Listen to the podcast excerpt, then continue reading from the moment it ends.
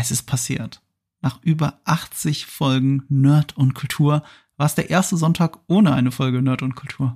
Wow, ja, sorry, sorry, ich habe was Schlechtes gegessen. Und das sollte überhaupt kein Vorwurf sein. Ich, ich finde es nur schön, dass es einfach mal passiert ist. Ja, also äh, du hast ja mal vor Ewigkeiten in irgendeinem Livestream, ich glaube, da haben wir über WandaVision geredet, mhm. noch über äh, Nerdkultur und Moviepilot Crossover. Ja.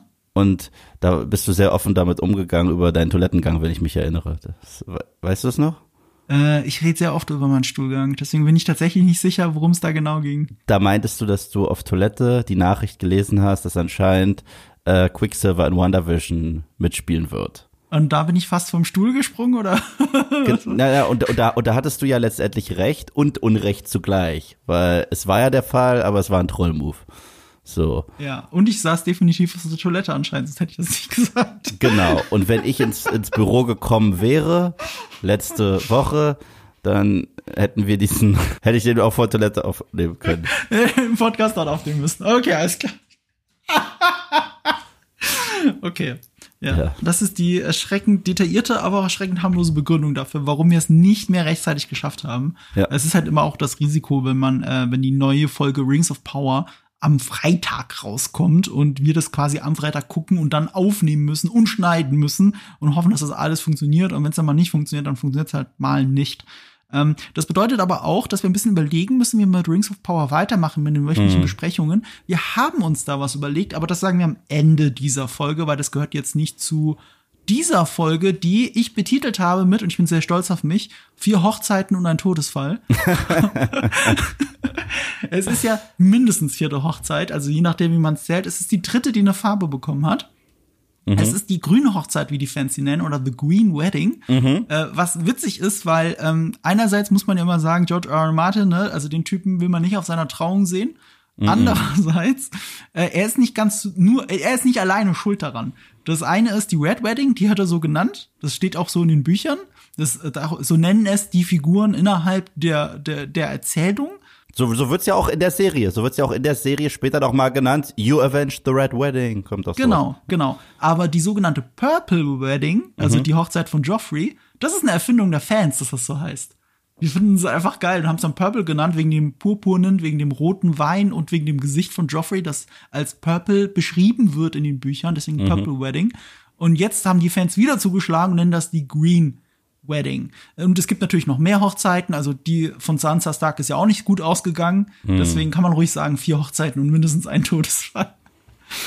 Ja, ich find's bis heute geil, dass diese äh, dass Joffreys Hochzeit The Purple Wedding heißt. Ich habe das damals, äh, ich habe ja die Folge gesehen, ich wusste Purple Wedding, aber ich wusste nicht, was passiert. Mhm. Und am Ende der Folge ist halt ein Close-up auf seiner purpurnen Fresse und ich habe so gelacht, also ich habe wirklich gelacht, weil ich so deswegen Purple Wedding wirklich so und das ist echt lustig, ja.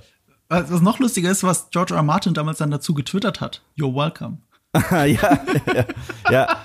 Äh, ich muss auch sagen, das, das, das war einer der krassesten Katharsis-Momente, die ich in ganz GOT damals hatte. Mhm. Weil gut, also wenn ein Charakter wirklich den Tod verdient hat, dann war es er ja wohl und Ramsay. Und er hält da ja seine Rede und er hustet irgendwie. Das erste Mal ist das nur so ein Räuspern, ne? Mhm. Und da habe ich gar nicht drauf geachtet. Und dann hat er ein zweites Mal gehustet und ich, nein. Wirklich? Oh, stirbt, stirbt, Joffrey, stirbt. Ja, dieses stirbt, Joffrey, stirbt passiert hier anders, weil ironischerweise stirbt wieder ein Joffrey. Ja. Ja, ja. Also in der deutschen Fassung haben es viele nicht mitgekriegt, aber in der deutschen Fassung heißt er, glaube ich, Gottfried Lohnmund, aber er heißt eigentlich Joffrey Lonmouth. Stell dir mal vor, Gottfried Baratheon. Ja, ne? In der deutschen Fassung nennen sie ihn auch Joffrey Baratheon, ne? Ja, genau, aber stell dir mal vor, den hätten die auch Gottfried genannt. Es müsste ja auch Jonathan Schnee heißen oder so, nicht John John Schnee. Oder, hm. äh, weißt du, dann müssen sie halt Eddard Stark nennen und nicht Stark. Deswegen sage ich ja immer, die deutsche, ich kann mir das kaum geben, die Übersetzung, die ist, weil sie inkonsistent ist. Ja, inkonsistent und inkonsequent. Ja. ja. Und zumal, äh, ich glaube, die, die, die ersten Staffeln wurden noch von RTL 2 synchronisiert, mit nicht den gleichen Mitteln, die man dann später bei Sky hatte. Und äh, ich finde die deutsche Synchro tatsächlich von House of the Dragon sehr viel gelungener als von Game of Thrones. Ich habe nichts von beidem je gesehen, auf Deutsch, noch nie. Ja, also ganz nie, habe ich auch nie. Aber ich habe immer, mal wieder reingeschaut, auch wegen Verständnissachen, weil man ab und zu, weißt du, es ist halt nicht, ich bin nicht Native Speaker so wie du. Ich verstehe manchmal Sachen falsch und ich gebe dir auch manchmal dann falschen Podcast wieder und dann werde ich von euch in unzähligen Nachrichten äh, äh, werde werd ich dann darauf äh, hingewiesen, dass als es vom Breakbones die Rede war, zum Beispiel in dem einen Podcast, da habe ich gedacht, die reden von Clubfoot, aber nein, die haben von dem älteren Bruder geredet, der nicht ironisch Breakbones heißt, sondern weil er so ein Schlägertyp ist. Und genau das sehen wir aber auch hier in der Folge. Statt aber das könnte, mir auch, das könnte ja. mir aber auch passieren, einfach nur, weil es so viele unterschiedliche Namen gibt, die auch miteinander mhm. einfach verwechselungswürdig sind. Mhm. Ich meine, ich habe es auch manchmal in meinen Recaps, das drin steht, du hast das das vergessen. Ich so, ja, das liegt daran, dass Yves sich keine Notizen macht. so, äh, und du hast das in deinem Recap vergessen. Wie konnte das passieren, wenn jemand einfach nur die Kamera anschaltet und zehn Minuten redet? Wer hätte das gedacht? Wer hätte das gedacht? Wenn ihr wüsstet, wie häufig mich Marco darauf hinweist, was ich so alles vergesse. Meine Güte. Ich lasse vor allem viele Sachen weg, weil ich mir die hier für einen Podcast aufhebe. Also ja. das, da bin ich echt so dankbar, dass wir diesen Podcast machen. Ich oh, habe heute ja. zum Beispiel den, den, den Text fertig geschrieben für meine Analyse und die ist halt schon wieder zu groß. Weißt du, ich denke so, oh Marco, du musst so viel schneiden, das ist so viel. Und dann komme ich manchmal auf eine Passage, wo ich denke, hm, also entweder ich mache da jetzt ein ewig langes Ding draus oder ich sag, ach, da rede ich im Podcast drüber. Und manchmal habe ich das einfach drin. Und heute ist so eine Sache, die so eine Grauzone ist zwischen, wie viel kann man spoilern aus den Büchern und wie viel nicht, weil vieles sehen wir. Ähm, wir haben es vielleicht nur nicht wahrgenommen. Und das ist so ein, so, so, so, so ein ganz ganz dünne Linie, auf der wir uns bewegen, die wir mündlich im Podcast tatsächlich besser adressieren können, ohne euch zu spoilern, aber darüber zu reden, was wir in dieser Folge sehen. Weil in dieser Folge wirklich sehr viel passiert und ich finde das eine ganz fantastische Folge. Mhm. Und du hast ja sogar ganz starkes Urteil zu der Folge, gell? Ja, also ich finde es bisher die beste Folge der Serie. Also auch ohne Wenn und Aber. Ich würde mhm. das nicht mal ansatzweise hinterfragen. Es ist für mich nicht nur die beste Episode, es ist für mich auch die Episode, die sich am, ähm, das ist kein Adjektiv, aber ab heute ist es eins, äh, Game of Thronesigsten anfühlt. Ja. Absolut. Ja. Und die halt wirklich alle Stärken nimmt, die wir damit assoziieren mit der Welt aus Westeros und gleichzeitig sehr gut darin ist in Build-up und Payoff und Spannungsaufbau. Ich habe auch äh, im Stream gestern das so ein bisschen beschrieben mit der Sequenz aus Inglorious Bastards in der Taverne. Mhm. Spannungsaufbau, Spannungsaufbau, Deeskalation, Spannungsaufbau, Deeskalation, Spannungsaufbau und dann irgendwann platzt's. Und mhm. das finde ich richtig super. Ich bin ja ein großer Fan von sowas. Und ich muss aber dazu sagen, ich, du hast ja gerade schon gesagt, was du so in deinen Videos sagst und was du im Podcast sagst. Ich könnte nicht glücklicher sein, so eine Serie wie House of the Dragon, weil die ist ja, die hat ja auch extrem viel Substanz. Und mhm. die kann man ja auch hoch und runter analysieren. Deswegen bin ich eigentlich ganz glücklich, dass es ähm, mit mir tatsächlich diese fast Dreieinigkeit pro Woche gibt, weil das drei so unterschiedliche Sachen sind. Das eine ist einfach nur meine direkten Gedanken nach der Episode Recap. Fertig. Und da gehe ich halt auch nicht fett ins Detail und Bildsprache und so weiter, sondern einfach nur, wie war's? Dann das zweite, der Stream, das ist für die Community. Da kann ich mit denen kommunizieren und da haben wir einen Dialog. Und das dritte, das ist dann der, der brutale Deep Dive und das ist mit dir. Und, und das ist halt äh, eine Serie, die sich dafür halt wirklich äh, eignet. Wir hatten das schon zu Serien, wo ich finde, dass es sich da überhaupt nicht für eignet. So wie Obi-Wan. Ich weiß noch, dass du mhm. mir da mal geschrieben hast und gesagt, ja, Eve, aber das ist ja im Grunde genommen eher ein Recap, was du so gemacht hast. Ich so, stimmt. Die Serie gibt auch für mich nicht viel zu viel her. Auch inszenatorisch nicht. Und Charakterzeichnungen sowieso nicht. Und dann tut's mir leid, aber ich gebe die Schuld der Serie. Mhm. Und äh, bei House of the Dragon ist ja das Gegenteil der Fall. Also da kann man ja eigentlich fünf Gespräche drüber haben und jedes Gespräch ist komplett anders. Ja, ja, weil, weil ähm, die Serie sehr viele Perspektiven ermöglicht. Also sehr vieles mhm. obliegt deiner Interpretation. Und wir, wir diskutieren dann darüber. Mhm. Zum Beispiel das Handeln einer Figur, was sie hier macht, ist nicht gänzlich zu begreifen. Du kannst nur spekulieren mhm. und du kannst deine eigenen Eindrücke wiedergeben und du, wir können dann darüber reden und was es mit dir gemacht hat. Und das hält halt je nach Gesprächspartner und wenn es auch nur du selbst bist im Selbstgespräch in deinem Recap, fällt es anders aus. Absolut. Absolut. Und äh, es ist ja auch nochmal ein großer Unterschied, weil meine reinen Recaps sind ja auch in erster Linie Entertainment, also reines Entertainment. Und das, was du und ich machen, sind äh, Deep Dive Analysen. Das ist was ganz anderes. So, mhm. deswegen ist es nicht so, dass sie sich zweimal das Gleiche anhören. Natürlich werden sie werden sie schon wissen, hat es ihm gefallen oder nicht, aber das ist was ganz mhm. anderes. So, das ist ja das, was wir in den ersten zwei Minuten immer ja. schon klären. Ist so. Ja. Ich, ich glaube, wenn es um meine Lieblingsepisode geht, dann wäre ich, glaube ich, immer noch bei der dritten mhm. ähm, bei The Rogue Prince. Nee, warte mal, das Rogue Prince ist die zweite. Wie ist die dritte nochmal? The Second uh, of His the, Name. The, the Second Sons? Nee, uh, Second, Second of His Name. name. Second of His Name, ja. Ja, äh, die mag ich irgendwie am liebsten, weil sie, weil sie inszenatorisch finde ich sie halt so stark. Aber du hast absolut recht, das hier ist die Game of Thronesigste Folge. Und ich finde es eigentlich schön, dass man das fast schon jede Folge immer noch so dazu sagen kann. Oh, noch Game of Thronesiger und noch Game of Thronesiger. Und ich merke, ich merke und spüre, wie ich mich immer mehr in die Serie verliebe. Und deswegen ist auch ich glaube, deswegen tut mir die Folge auch noch ein bisschen weh, weil ich weiß, dass sehr viele der Figuren, die ich heute gesehen habe, nicht, also in dieser Folge gesehen habe, nicht mehr da sind. Mhm. Also sie werden alle nicht mehr da sein, weil sie alle ersetzt werden und das sind mehr als die zwei Hauptfiguren, über die wir reden müssen. Aber das machen wir jetzt gleich in unserer super detaillierten Folgenbesprechung. Ja. Doch bevor wir das machen, reden wir ganz kurz darüber, wo wir denn andere Sachen sehen können und wie wir das machen, nämlich mit dem Sponsor dieser Folge NordVPN. Werbung. NordVPN, das ist ein virtuelles, privates Netzwerk, mit dem ihr jeden beliebigen Standort auf der Welt dank der, boah, ich glaube 59 Server, nee, 59 5500 Server in 59 Ländern ist es, glaube ich. Vielleicht sogar 6000. Das ist eine Zahl, die sehr variiert. Das ist unglaublich, wie viele Länder man NordVPN eigentlich benutzen kann, um in sehr vielen Ländern sehr viele Sachen zu machen, zu gucken oder sonst irgendwas. Wofür benutzen wir eigentlich NordVPN? Das wollte ich dich gerade fragen, Marco. Normalerweise bin ich derjenige, der die Fragen stellt und das auch in einem sehr coolen äh, Jargon. Und jetzt hast du mich erwischt. Ja, auf jeden Fall äh, zu Recherchezwecken benutze ich tatsächlich NordVPN sehr häufig. Gerade auf YouTube ist das sehr hilfreich. Ich benutze es tatsächlich auch für YouTube. Da gibt es zum Beispiel oder gab es zum Beispiel die erste Folge House of the Dragon legal zu schauen, weil HBO Max die erste Folge einfach hochgeladen haben. Aber nur für kurze Zeit in Deutschland, weil sie gemerkt haben, oh, das wollten wir vielleicht gar nicht. Das gibt eine Rechteüberschreitung mit irgendeinem Streaming-Anbieter hier in Deutschland. Ganz schnell haben sie es umgestellt, so dass man es nur noch in den USA gucken kann. Also wenn man aus irgendwelchen Gründen in den USA auf das Internet zugreift. Wenn ihr eine Möglichkeit für sowas habt, ähm, oder braucht, dann vielleicht NordVPN. Denn über uns, über nordvpn.com slash nerd und Kultur, kriegt ihr einen massiven Rabatt auf das Zwei-Jahres-Paket inklusive der neuen Bedrohungsschutzfunktion. Die gibt's dann gratis oben drauf. Die blockiert Viren, Tracker und ironischerweise Werbung. Und äh, dazu eine 30 Tage Geld-Zurück-Garantie, wenn das dann nichts für euch sein sollte. Und über unseren Gutscheincode Nerd und Kultur gibt es dann sogar vier Gratis-Monate oben drauf. Den Link findet ihr in den Show Notes. Das hast du jetzt so wundervoll gemacht. Ich wollte dich gerade fragen, wie heißt denn nochmal unser Gutscheincode? Aber das ja, hast du ja schon alles vorweggenommen. Ich weiß, ich weiß, das hast du alles vorweggenommen. Deswegen. Es wurde Nerd von einem Dialog zum Monolog, aber du hast ja recht. Damit wollte ich es sauber abmoderieren, aber, aber wir wären nicht wir, wenn wir unseren Deep Dives nicht irgendwie doch gleichzeitig abschweifen würden. Deswegen jetzt Werbung, Ende und ab zum Deep Dive.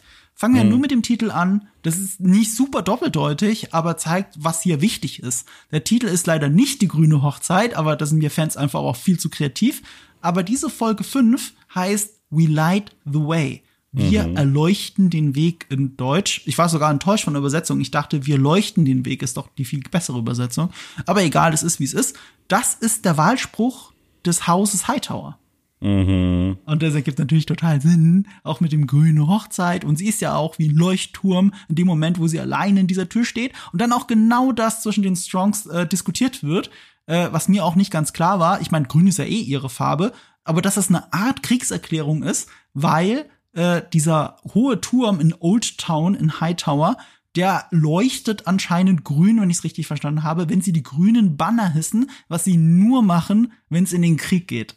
Mhm. Muss aber sagen, so cool ich das alles fand, ich fand, ich liebe die Episode, ich habe schon häufig darüber gesprochen, muss sagen, da eine Sache macht House of the Dragon noch nicht so clever wie Game mhm. of Thrones, und zwar mit Exposition umgehen. Mhm. Weil äh, das mitten auf der Hochzeit wir einfach zu zwei Typen schneiden, die sagen, ah, übrigens, wusstest du die grüne Farbe, wofür die steht? Dafür steht sie. Ich, Ach komm schon, das habe ich schon besser gesehen. Das habe ich schon viel besser gesehen. Erst recht, es wäre cleverer gewesen, wenn das eine Information wäre, die in einem umgangssprachlichen Gespräch zwei, drei Episoden vorher schon irgendwo äh, erwähnt äh, äh, worden wäre und wir dann darauf achten, oh shit, sie hat ein grünes Kleid an. Oh fuck. Weil, weil das ist dann dieser Reigns of Castamere Approach, weißt mhm. du, wo Cersei diese Anekdote, wie gesagt, bringt mit den Regen der Castamere gegenüber Marjorie Tyrell. Und wenn wir dann die ersten Noten davon hören, dann, oh shit. Oh nein, oh nein, nein, die sind ja alle da drin, oh Gott. Und deswegen, ich finde, das macht Game of Thrones besser. Mit Exposition müssen die noch ein bisschen besser üben. Es ist jetzt nicht schlimm, es ist jetzt nicht so plump wie in 85 Prozent der anderen Shows, die wir zurzeit haben. Aber das, das ist etwas, was mir so ein bisschen negativ äh, aufstößt. Das ist echt ein guter Punkt. Ich sag ja immer, ich vermisse die Schreibe von Benioff und Weiss, weil mhm. die hätten sowas halt vorbereitet.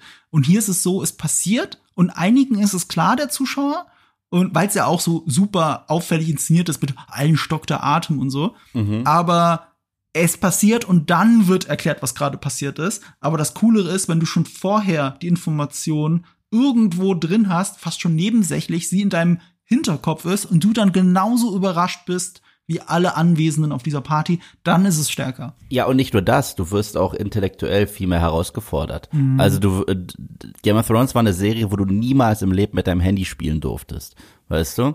Und äh, wichtige Informationen kamen dir manchmal überhaupt nicht als wichtig vor. Und das ist die Kunst. Die Kunst ja. ist es, ein Gespräch zu haben und in dem Gespräch etwas hineinzustreuen, was jetzt wie triviale Information wirkt. Und du hast später einen Payoff, der dich halt krass in den Arsch beißt. Mhm.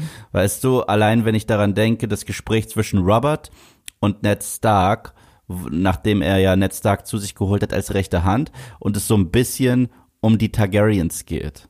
Ja, und Robert sowas sagt wie, äh, ich werde jedes Targaryen, äh, jeden einzelnen Targaryen umbringen und Ned ihm einfach sagt, du kannst nicht jeden killen. Hat eine ganz andere Bedeutung, wenn wir wissen, was tatsächlich gemeint ist. Gemeint ist Jon Snow. Mhm. Und das ist voll clever. Das ist richtig clever.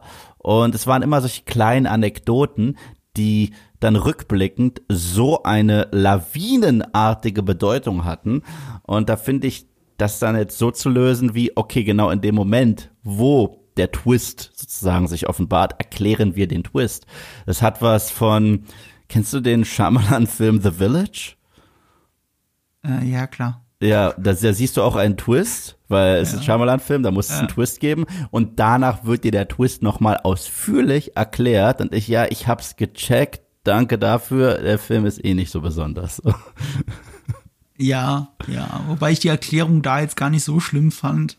Ich finde es auch nicht schlimm. Wie gesagt, wie gesagt, das, das, das was ich gerade betreibe, ist der Inbegriff von Meckern ja. auf sehr hohem Niveau. Ja. Das, was ich gerade tue, ist, ist der Inbegriff von Meckern ja. auf hohem Niveau. Weil ich, ich sag's ja selber, ich liebe die Folge. Ich habe ihr neun von zehn gegeben. Ja, ja, aber du hast ja recht, wenn du sagst, es gibt Potenzial nach oben. Ähm, ich finde, äh, im De also was es Game of Thrones macht, ist die Vorbereitung, die dir dann erst im Nachhinein klar wird. Warum ist es was Besonderes, dass es grün ist? Gut, du hast es erklärt gekriegt, das ist doof. Aber wenn du jetzt zurückblickst, siehst du, oh, Moment mal. Das letzte Mal, als sie grün getragen hat, hat sie Viserys noch versucht zu verführen. Die hat die ganze Zeit, das sind jetzt drei Folgen, nur rot getragen. Mhm. Die ganze Zeit, mhm. die Farben der Targaryens. Und das ist der Moment, den sie auswählt, wo sie sagt, nö, ich setze jetzt das Signal, we light the way, und äh, bekenne mich zu dem Haus Hightower. Und das ist eigentlich das macht es so diese grünen Hochzeit. Es ist nicht mal, dass, dass ein Todesfall passiert ist. Mhm. Auf einmal gibt es Allianzen. Das ist halt so Game ja. of Thrones. Du hast eine, während Viserys seine Rede hält, schauen alle Leute sich gegenseitig an. Die, die sich hassen und die, die ein Bündnis miteinander schließen wollen. Und du hast nach dieser Hochzeit ganz klar zwei Seiten. Ja, und nicht nur das, was auch so Game of Thrones sich macht, ist die Tatsache, äh, dass es eine Mikrokosmos-Version vom großen Bre äh, Brettspiel ist, das man sonst sieht in GOT. Darüber haben wir auch mhm. schon häufiger geredet. Wir springen na, äh, in den Süden zu Danny, äh, in den Norden zu John und dann nach King's Landing und so weiter und so fort. Das haben wir hier gar nicht nötig, weil, weil schon so viel äh, an Intrigen, an Stunk, an Motivation, an Aspiration, an Ambition passiert innerhalb dieses kleinen Mikrokosmos. Mhm. Und nachdem wir das jetzt wirklich meiner Meinung nach meisterhaft aufgebaut haben, vier Episoden lang, wenn all diese Leute sich dann bei einer Festlichkeit zusammentreffen, wissen wir, oh, oh, oh, es, es, es muss knallen. Und das, und das Krasse ist, äh, so wie es tatsächlich knallt, ist zwar heftig, aber ich hätte mir vorstellen können, dass es noch an zwei, drei anderen Ecken direkt auch noch gleich mitknallt. Und so wurde es ja, das ja auch inszeniert und geschrieben. So war der Einstieg. Deswegen fühlt sich alles so Game of Thronesig an. Weil das ist auch so Game of Thrones. Die erste Szene ist sehr oft irgendwo und du musst erstmal dich orientieren, ja. wo bin ich gerade? Das ja. ist ein Abschnitt, den ich noch gar nicht kenne und die und und und es ist ein bisschen wie ein Kurzfilm. Mhm. Das sage ich, aber das habe hab ich sehr oft vermisst in dieser Serie, aber gerade wenn du einen Ortswechsel machst, und du dich wirklich verorten musst, ist es de facto ein ganz kleiner Kurzfilm, was du gerade siehst, weil er hat einen Anfang, einen Höhepunkt, eine Wendung und eine, einen Ausklang. Und genau das hat diese allererste Szene in dieser Folge, nämlich in Runestone oder vor Runestone im Tal. The Vale kennen wir, Runestone kannten wir noch nicht. Wir kennen es nur vom Hören sagen, weil bisher nur Exposition Dumping darüber. Aber jetzt gibt's da wenigstens einen Payoff und deswegen fühlt sich das so Game of Thronesig an. Ich bin so froh, dass du es gerade erwähnt hast. Es zeigt auch, dass wir beide sehr ähnlich ticken, wenn wir diese Show gucken weil, das habe ich in meinem Recap direkt gesagt, als die Episode losging, okay, war ich erstmal ganz kurz ein bisschen lost, weil äh, wäre es jetzt einfach eine Game of Thrones Episode gewesen, wäre ich nicht lost gewesen, weil dann wüsste ich ganz genau, wie der äh, Szenenaufbau und generell die Dramaturgie und Erzählstruktur funktioniert. Aber weil wir eben in House of the Dragon so viel mit Time Jumps arbeiten, okay, und wir dann äh, reinspringen mit einer Figur, die wir ja noch nie gesehen haben bis dato, die uns aber etabliert wird als eine Figur, die wir irgendwie kennen sollten, eventuell. Ja, habe ich mich gefragt, okay, haben wir jetzt schon den fetten Time Jump? Wer zur Hölle ist das? Und habe ich was verpasst? Und der Payoff dann war halt brillant, also dass das die Bronze Bitch ist, in Anführungsstrichen, fand ich, fand ich wirklich großartig, großartig gelöst. Und vor allem, du kommst auch nicht drauf, weil nee. die Vorbereitung ist so cool, ja. weil du kennst ja nur die Wahrheit von Prince Damon Targaryen. Ja. Und die war immer, die ist hässlich, hm. ich würde lieber eine Ziege ficken als die. Und dann siehst du die und denkst so, what the fuck hat er die ganze Zeit geredet? Ich habe auch, ich, also als er immer über sie geredet hat, ja, mhm. dachte ich immer, dass das weil, weil klar, basierend auf Geschichten äh, bauen wir uns ja unser eigenes Bild und unsere eigene Wahrheit zusammen. Mhm. Und äh, in meinem Kopf hatte ich immer dieses Gefühl, dass er eventuell auch schon als Kind verheiratet wurde mit einer sehr alten Dame. Und ich dachte, das wird irgendwie so eine 70-jährige ältere, fiese Dame sein, die ich, die im Kopf bei mir schon aussah wie eine alte Hexe. So ein bisschen wie Melisandre, wenn sie die Kette abnimmt, weißt du? Und da sehen wir einfach eine junge Dame, die äh, circa gleich alt ist wie er, gehe ich von aus. Mhm die sehr kriegerisch ist, die auch so ein bisschen was hat von einer erwachsenen Arya Stark tatsächlich. Mhm. Aber was ich cool fand, ja, das war das erste Aufeinandertreffen der beiden on-screen, das wir sehen. Ich mochte deren Ehodynamik total gern. Ich mochte diesen, ja. ich mochte den Rosenkrieg, den wir dort gesehen haben und hätte tatsächlich gar kein Problem. Das Problem ist, House of the Dragon und Game of Thrones hat ja nie sowas wie Füller. Gibt's ja nicht. Das ist ja de facto nicht existent in keiner der beiden Serien, was ich immer schön finde. Trotzdem hätte es mich nicht gestört, wenn ich einen Tag im Leben derer Ehe beobachtet hätte, weil mhm. die beiden schenken sich nichts, es ist köstlich, die Art und Weise, wie sie mit und übereinander reden, ist super. Und ich muss auch sagen, man denkt immer, dass, dass, dass Damon sie seine seine Frau so krass hasst, weil sie wahrscheinlich etwas ist, was er nicht will, oder weil sie das komplette Gegenstück zu ihm ist und er ja Targaryen und bla bla. Das ist alles nicht der Fall. Das ist eine geile Charakterisierung für ihn. Das ist eine Frau, die fast genauso tickt wie er in dem kurzen Augenblick, wo wir sie kennenlernen. Sie redet wie er, sie ist nicht auf den Mund gefallen, mhm. sie ist kriegerisch, sie durchschaut ihn, sie ist weibliche Version von er äh, von ihm und er hasst es, weil das ist keine Frau, die er sich zurechtbiegen kann wie eine Rhaenyra oder zumindest oh. oder zumindest äh, äh, meint es zu können. Und das finde ich oh. wahnsinnig cool, dass er gerade das hasst, was ihn so ausmacht. Ja, ja, sie ist ihnen zu ähnlich. Und du hast was Wichtiges, Wichtiges gesagt, dieses Hörensagen, ne? also diese Wahrheiten, diese Perspektiven. Das kriegen wir hier nochmal ganz deutlich vor Augen geführt. Erstens, weil wir einen ganz anderen Eindruck von ihr hatten vorher. Mhm. Zweitens, weil sie aber genau weiß, was er gesagt hat. obwohl es nur Hörensagen ist. Ne? Also ihr hat jemand zugetragen, sie sagt ja wirklich Wort für Wort, dass er im Small Council, aber nichts bleibt ja in diesem Small Council, es sind zu viele Leute in dem Raum, jeder kann zuhören in dieser Serie, der an dieser Tür vorbeiläuft anscheinend. Ähm, und, und, und sie weiß, was er gesagt hat. Und das macht es irgendwie noch, noch, äh, noch schöner, dass so da mit Perspektive gespielt wird. Ja, ja also ich, ich fand's super. Ich muss auch sagen, ähm, war einer der, äh, hier hat House of the Dragon wieder den schwarzen Humor auch rausgelassen, mhm. der ja sausubtil ist mit dem Matchcut. Mhm. Also, wenn er mit dem Stein kommt, sehen ja. wir nicht, wie er ihr den Schädel zertrümmert, sondern wir äh, schneiden tatsächlich zu einem Fisch, dem der Kopf abgehackt wird. Mhm. Ja, und dahinter steckt auch eine Bedeutung. Nämlich, ähm, Damon wendet sich ja von ihm ab und sie beschimpft ihn auch noch damit, dass er keine Stärke hätte. Aber was er macht, ist ja noch viel fieser. Er nimmt den nächstgrößten Stein, den er findet, um ihr den Schädel einzuschlagen. Also er demonstriert Macht, wenn du so möchtest. Und dann hast du den Cut auf den Fisch und Viserys, wie ihm schlecht ist und wie er, wie er kotzt. Weil er diese, weil, weil er auch, weil er kränklich ist, aber auch, weil er diese Seefahrt anscheinend schon nicht mehr verträgt. Also ihm geht's wirklich das genaue Gegenteil. Weißt du, der eine ist gerade mächtig und der andere verliert seine Macht zusehends. Und deswegen ist der Schnitt darauf so schön. Ja, ja, generell muss ich auch sagen, äh, Stichwort Viserys ist ganz spannend. Ähm, ich habe ja die Bücher nicht gelesen mhm. und ich hatte auch nicht den Trailer für die nächste Woche gesehen, okay? Das bedeutet, am Ende dieser Episode sage ich etwas in meinem Recap, was falsch ist, von dem ich aber ausgegangen bin, dass es hundertprozentig der Fall ist. Ich dachte, Viserys ist tot. Ich dachte, mhm. er ist tot und, und das ist ja nicht der Fall. Das weiß anscheinend jeder, der die Bücher gelesen hat und jeder, der einfach nur lang genug eingeschaltet hat, um allein Next Week on House of the Dragon zu sehen. Und äh, ich finde, was sie aus diesem Charakter rausholen, einfach nur fucking faszinierend. Ich finde, Viserys ist äh, von den Herrschern, die wir bis dato hatten, eine der unorthodoxesten Figuren, die wir je gesehen haben. Und er ist so interessant und wie sie ihn zeichnen mit seinem körperlichen Verfall und in dieser Folge auch eigentlich geistigen Verfall im Sinne von Stärke und Verlust von Stärke, ich das wahnsinnig stark. Das hat, das hat wirklich etwas von einem shakespearischen Drama, was sie da mit ihm erzählen und ich liebe es. Ja, George R. Martin sagt ja auch, er ist viel stärker, also gespielt und geschrieben, als es die Buchvorlage überhaupt hergab. Mhm. Für ihn war Viserys eine sehr langweilige Figur, die einfach schlecht geherrscht hat.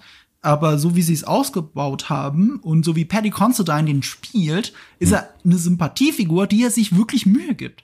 Also gerade in dieser Folge, als er verhandelt mit Corliss, hast du ja wirklich das Gefühl, oh, das ist eine vernünftige Lösung. Jetzt schraubt dein Ego zurück. Der Name Targaryen ist nicht wichtig. Es ist nur wichtig, dass die Figur, die dann am Ende auf dem Thron sitzt, dass die dann wirklich Targaryen heißt. Ihr habt gerade einen schönen Kompromiss gefunden. Das ist doch gar nicht so schlecht. Und wenn alles so laufen würde, wie er es sich wünscht, aber er übersieht halt natürlich, was direkt vor seinen Augen trotzdem passiert und er reagiert immer emotional darauf, statt eine noch bessere Lösung zu finden. Weißt du, im Nachhinein hätte er wahrscheinlich einfach Damon und Rhaenyra verheiraten müssen.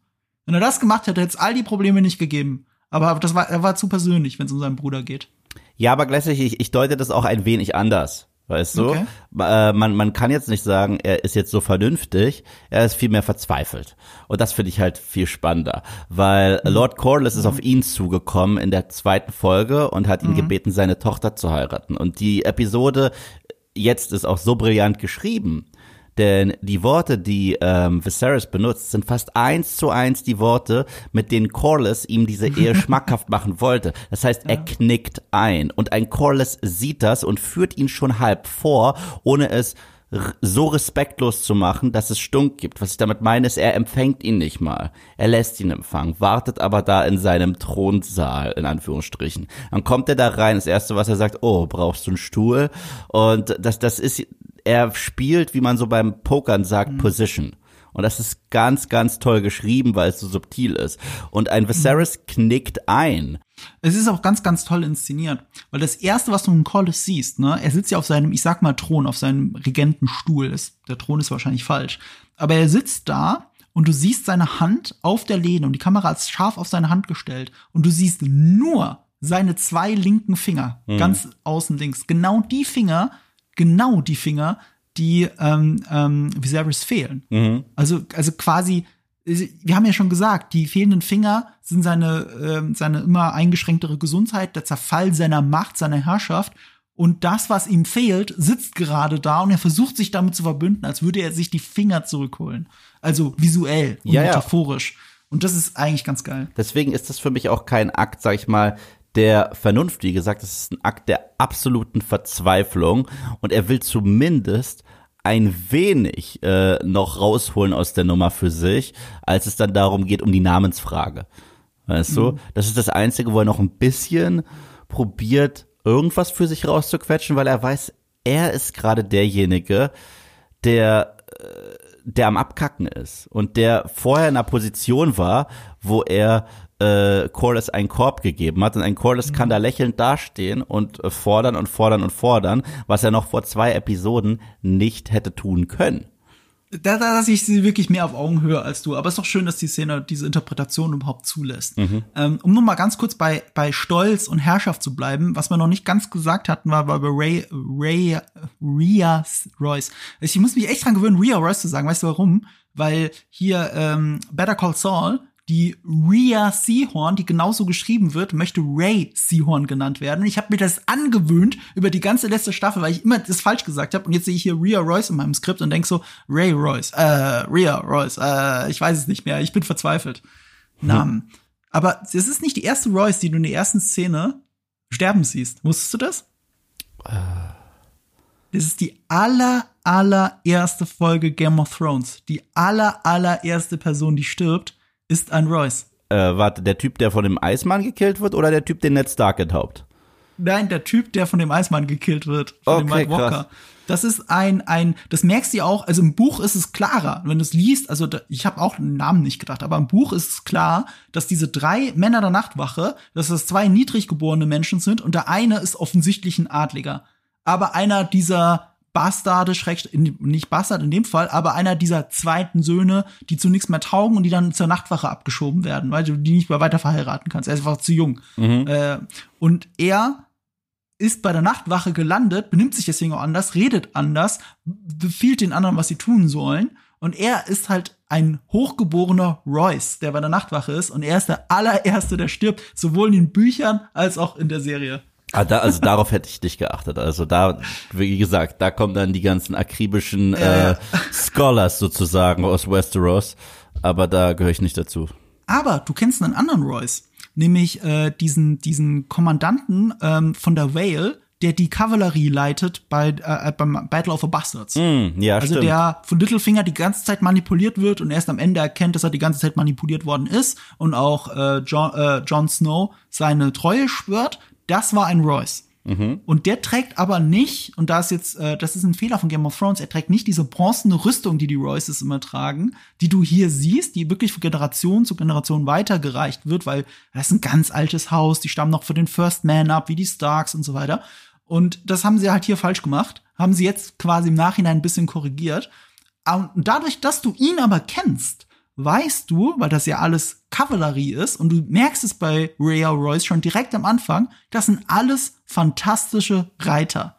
Und dann steht im Buch drin, ja, also die hatte wohl einen tragischen Unfall, ähm, dabei ist jetzt Schädel zertrümmert und das bleibt dann so stehen und du als Buchleser weißt schon, das ist aber eine merkwürdige Geschichte, ist da vielleicht mehr passiert? Und diese Serie bietet jetzt eine definitive Antwort auf etwas, was nur zwischen den Zeilen rauszulesen war. Und diese Perspektive des zwischen den Zeilen rauslesens siehst du aber in dieser Szene mit Viserys und Collis, als berichtet wird, dass Rhea Royce gestorben ist und wie. Und dann Viserys schon sehr skeptisch schaut und rüberschaut zu seiner neuen Hand of the King zu Lionel Strong und sie sich beide Blicke austauschen. Viserys wusste sofort und Strong wusste sofort, Damon hat sie umgebracht. Aber das frage ich mich jetzt. Was wäre besser gewesen? Wäre es besser gewesen, wenn es hier auch so ähm, eindeutig uneindeutig gewesen wäre?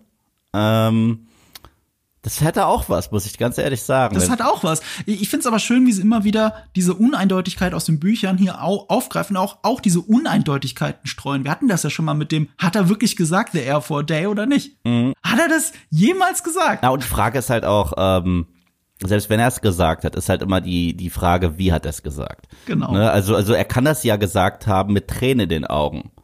Weißt du? Und, und, und, dann ist es ja nichts Verachtliches. Es ist, genau. immer, es, es, ist immer die Frage, wie du etwas sagst. Ja. Und wir haben es nie gesehen. Diese ja. Serie spielt mit der Perspektive in diesen Parallelmontagen. Und das finde ich ganz cool gemacht. Das hat sie sogar Game of Thrones voraus, weil sie viel mehr Parallelmontagen hat. Weil wenn du mich fragst, treffen wir uns morgen? Und ich sag, ja klar.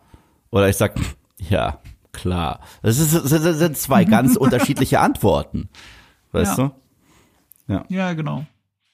Ähm, okay, dann, dann wollen wir wieder zurück zur Driftmark, wie das ja eigentlich heißt. Mhm. Ich finde auch den Kontrast sehr schön, weil das letzte Mal, als du Viserys in der Kutsche gesehen hast und er ist ausgestiegen, wurde er fürstlich empfangen von hunderten Leuten in seiner Jagdgesellschaft. Und diesmal ist es ganz genau anders. Er steigt aus und wer steht da? Die, die zwei Liebhaber, was ja auch schon verächtlich ist bei in den Augen der Andalen, mhm. ja, also der, die dort äh, ähm, Westeros besiedeln, die wollen das ja nicht, äh, Homosexualität anerkennen. So, die zwei stehen da, sonst niemand, kein fürstlicher Empfang, gar nichts. Und Corlys äh, mit seinen zwei Fingern, die er noch hat, sitzt in seinem Stuhl. Das ist ein sehr, sehr schöner, krasser Kontrast zu allem, was wir auf zwei Folgen vorher gesehen haben. Ja, also äh, das ist ja genau das, was ich meinte. Er wird leicht vorgeführt und selbst dann im Gespräch ich sehe das halt alles nicht auf Augenhöhe, was aber auch okay ist, weil für mich ist Viserys mittlerweile eine wandelnde Metapher. Er ist eine lebende Leiche. Mhm. Und äh, die Serie dreht sich um seine Erbfolge. Die Serie dreht sich darum, wie es denn weitergeht. Und parallel haben wir zwei Targaryens. Die eine, die immer erwachsener wird und gerade in dieser Episode das erste Mal so richtig stark, selbst wenn sie eine Alternative hätte zu diesem Leben, Partei ergreift und ab dieser Episode ist sie ganz klar eine Spielerin im Spiel um den Thron. Nach dieser Episode äh, davor mhm. war es eher so, ja, leichte Ambition und oh, diese Ehre, jetzt darf ich das ja doch. Aber in dieser Episode gibt es einen Dialog, nachdem sie quasi auch heiß auf den Thron ist und auch Teil dieses Systems ist, diese, äh, Teil dieses Rats ist, von dem Danny gesprochen hat, dass sie ja kaputt machen möchte. Und äh, den anderen, der, der uns ja schon von Sekunde 1 als ein sehr ambitionierter und auch mächtiger Charakter äh, da äh, präsentiert wurde, der ja in dieser Folge auch noch mal ein bisschen flexen darf, weil was darf er denn alles erben von seiner Witwe, die er selber gekillt hat. Und äh, und parallel dazu haben wir halt den Verfall von Viserys. Und das finde ich immer mhm. sehr spannend. Er ist, ja. er, er ist immer das ultimative Kontrastprogramm zu den anderen beiden Targaryens. Ja, sie sind auch deswegen so unterschiedlich, weil bei Viserys weißt du, was er will. Du weißt, was sein Ziel ist, ne? Der große Traum von den Drachen. Das ist sein Ziel.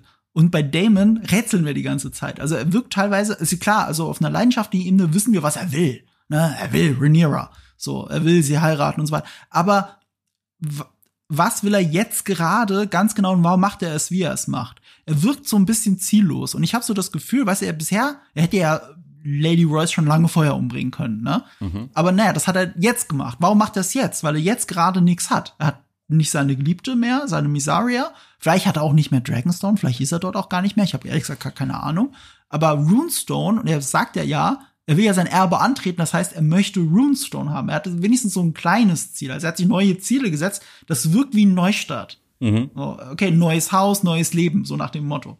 Und ähm, deswegen finde ich das ganz interessant. Und ich fand es auch schön, wie sein, wie der Cousin von ähm, äh, Raya Royce ihn herausfordert, ne, also wirklich beschuldigt, dass er sie umgebracht hat. Und was er macht, ist nicht viel mehr als zu sagen, ach ja, äh, übrigens, ich komme mal hoch, um meine, um mein Erbe einzutreiben. Und er sagt nicht, ich reise hin, er sagt ganz bewusst, ich fliege hin. Mhm. Und wenn er hinfliegt, bedeutet, hey, ich komme mit dem Drachen vorbei und dann ist der andere auch still. Dann, dann dreht er sich wieder um und geht, weil gegen Drachen, okay, ist vorbei. Ja, das ist übrigens auch das Ding. Das ist eine geile Drohung. Das ist auch übrigens ein weiteres ähm, spannendes äh, Thema, wie ich halt Viserys betrachte, weil die Targaryens allein aus Game of Thrones waren für mich etwas mythologisches, etwas mystisches. Selbst wenn wir Danny gesehen haben, selbst wenn wir ihren Werdegang gesehen haben, mhm. die Tatsache, dass sie zum Beispiel nicht verbrennt, die Tatsache, dass sie da diesen Hang hat zu diesen Drachen, hat sie zu ja. etwas ganz Besonderem gemacht, auch äh, im Kosmos dieser Fantasy-Welt einfach nur. Sie war ja mehr als ein Rob Stark zum Beispiel, weißt du, ich meine? Und ja. ähm, aus den Erzählungen, wie die Targaryens so ticken und so weiter, war das ein sagenumwobenes äh, Volk. Und wenn ich jetzt diese Serie schaue, bleibt dieser Mythos immer noch total intakt, wenn ich Figuren wie Rhaenyra und Damon vor mir habe. Die sind beide genau das. Und der eine, der dann nicht mehr mit reinpasst, ist der, der nicht mehr auf einem Drachen sitzt. Und das ist Viserys. Und nicht mhm. nur, weil er nicht mehr auf dem Drachen sitzt, weil man hat das Gefühl, seitdem er nicht mehr auf dem Drachen sitzt, ist er eh nur noch eine lebende Leiche und ein Schatten seines mhm. alten Ichs. Das findest du in den Details hier auch überall in dieser Welt, gerade wenn du in die Umgebung schaust. Viele der Dialoge finden jetzt in den letzten zwei Folgen in dem, ähm, in dem Gemächern vom König statt. Und da ist ja nur seine gro große Modelleisenbahn. Mhm. Es ist ja immer so ein bisschen das Nacheifern, nicht selber Zugführer sein, sondern das Spielen. So, das macht er ja. Also er, er, er baut nicht ein Reich auf wie das alte Valyria, sondern er spielt das alte Reich und er kann da nie ganz selber heranreichen. Ähm, das ist das eine. Das andere ist, wenn du drauf achtest, überall in diesem Schloss in der Red Keep hängen Wandteppiche. Genau mhm. die Wandteppiche übrigens, von denen Alicent eigentlich geredet hat, oder eben nicht die, weil sie wollte ja neue Wandteppiche, wollte sie Damon zeigen. Und Damon hatte natürlich kein Interesse an Wandteppichen. Aber die Wandteppiche, die du siehst an den Wänden, die zeigen Orgien. Yeah. Die ganze Zeit, weil das ist Old Valyria. Old Valyria ist nicht so schön, wie Viserys es darstellt. Da gab es Sklavenhandel. Es gibt sogar, es gibt sogar Berichte darüber, daher angeblich die Verbindung zwischen Valyrern und Drachen, dass es zu, äh, Sex kam zwischen mythischen Wesen, den Drachen und Menschen. Und das daraus entstanden dann die Drachen, die du kennst. So ist ganz merkwürdig. Wird auch angedeutet immer wieder in Game of Thrones, zum Beispiel die Fehlgeburt von Danny. Na, also mit den, mit den Valyrern ist nicht alles so, wie es sein sollte. Auch die, auch die Tatsache, dass sie diese Fähigkeit hat, diese übernatürliche Fähigkeit, dass sie halt nicht brennt. Also, dass das äh, angedeutet wird, in ihrer Blutlinie muss es Drachen Drachen gegeben haben, mhm. was spannend wird. Und das ist halt der weitere Punkt. Weißt du, äh, Damon und Rhaenyra wirken wie echte Targaryens, während mhm. Viserys wirkt wie jemand, der den Mythos der Targaryens romantisiert. Es geht, das ja. ist alle und hinterher heult. Aber ja. er wirkt nicht wie ein echter Targaryen. Ich meine, es reicht allein, wenn du eine sehr simple Szene hast mit Rhaenyra und Damon und sie altvalyrisch sprechen. Weißt ja. du, das ist deren Special Sprache. Und das ist deren altmythologische Sprache. Die gehört denen. Das ist Targaryen. Und äh, wenn, wenn du ihn da hast, wirkt es so, ja, äh, ich, ich möchte schon, dass die Drachen weiter herrschen und so weiter. Aber dann würde ich ihn immer angucken und sage aber, hey, Alter, bist du wirklich ein Drache? Ja, und er spricht nie valyrisch. Nee, Und nee. umgekehrt, Rhaenyra und Damon, die leben ja diesen Wandteppich. Total. Also in dem Moment, wo sie in dieses Freudenhaus gegangen sind, haben sie sich genau diesem, das, was es eigentlich mal bedeutete, ein Targaryen zu sein, aus, ausgelebt. Auch dieses nah verwandt sein, mhm. dass es keine Rolle spielt. Äh, äh, witzigerweise etwas, was Viserys ablehnt. Also er war mit seiner eigenen Cousine verheiratet, aber er möchte nicht mehr als das. Er wollte nicht Aegon mit Rhaenyra verheiraten, er will erst recht nicht Rhaenyra mit Daemon verheiraten. Das kommt ihm gar nicht in den Sinn. Er ist assimiliert an diese Welt, während die anderen beiden ihre Kultur im großen Stil zurückbringen wollen und, ja. und das auch sehr, wie man so sagt, unapologetically Targaryen, weißt du? Mhm. Und das ist ja dann was, was sich sehr durchzieht in der Geschichte dann später noch mit Danny. Und das finde ich ziemlich geil. Ähm, ich fand trotzdem interessant, obwohl sie jetzt zum Small Council gehört und bei sowas ja sollte man meinen dabei sein sollte, so, ey, übrigens, ich soll hier äh, Lenor, äh, Lenor heiraten ähm, dass Rhaenyra nicht reingelassen wurde mit in den Saal. Das waren die, das müssen die Väter untereinander verhandeln, wie die Kinder miteinander verheiratet werden, ne? so nach dem Motto. Und das ist mir ein ganz kleines Detail aufgefallen, ähm, weil die Kingsguard, die tragen jetzt immer Helme. Mhm. So, also haben sie ja, in Game of Thrones tragen Leute auffälligerweise nie Helme, obwohl das doch überlebenswichtig wäre für einen Schwertkampf. Ähm, tragen sie nie Helme, aber hier tragen sie welche. Und das ist ein ganz kleiner Moment, da gibt's auch keine extra Kameraeinstellung dafür oder so, aber sie gehen die Tür rein, die Kingsguard schließt die Tür Ne, eigentlich wortlos schließt sie die Tür. Rhaenyra wollte rein, wird deswegen quasi automatisch abgewiesen, weil die Tür wird vor ihrer Nase geschlossen. Und in der Sekunde entweicht da einen Kingsguard mit Helm, die du ganz schlecht erkennst, ein ganz leichtes Sorry. Und es ist Sir Kristen Cole. Mm. Du merkst einfach allein dieses kleine Sorry, das er ihr entgegenhaucht, merkst du, dass er eine komplett andere Beziehung hat, auch ohne dass du es weißt als all die anderen Kingsguard zu Rhaenyra. Mm, mm. Ganz kleines Detail. Kein Wunder, dass es jeder gemerkt hat. Kein ja. Wunder, dass es Joffrey gemerkt hat. Ja, das sieht ja ein Blinder auch, wenn man sieht, wie er auf der Hochzeit probiert, krampfhaft da nicht hinzugucken. Mm. Siehst du ja ganz genau, wo er nicht hingucken will. Das ist, ja. das ist so, als wenn du eine ne Ex-Freundin siehst auf einer Party und du immer in die komplett andere Richtung guckst, da wird dich auch jemand fragen, sag mal, war da mal was zwischen euch beiden oder so? Weißt, ja, ja. Äh, das würde ja passieren. Du hättest einen Strich durch das Bild machen können und dann äh, wie in 500 Days of Summer Expectations versus Reality. Oh, übrigens, diese Szene tut bis heute weh.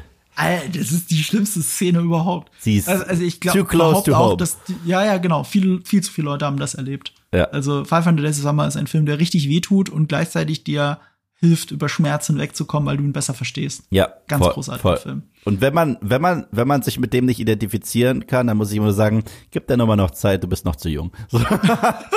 Wirklich. Das stimmt.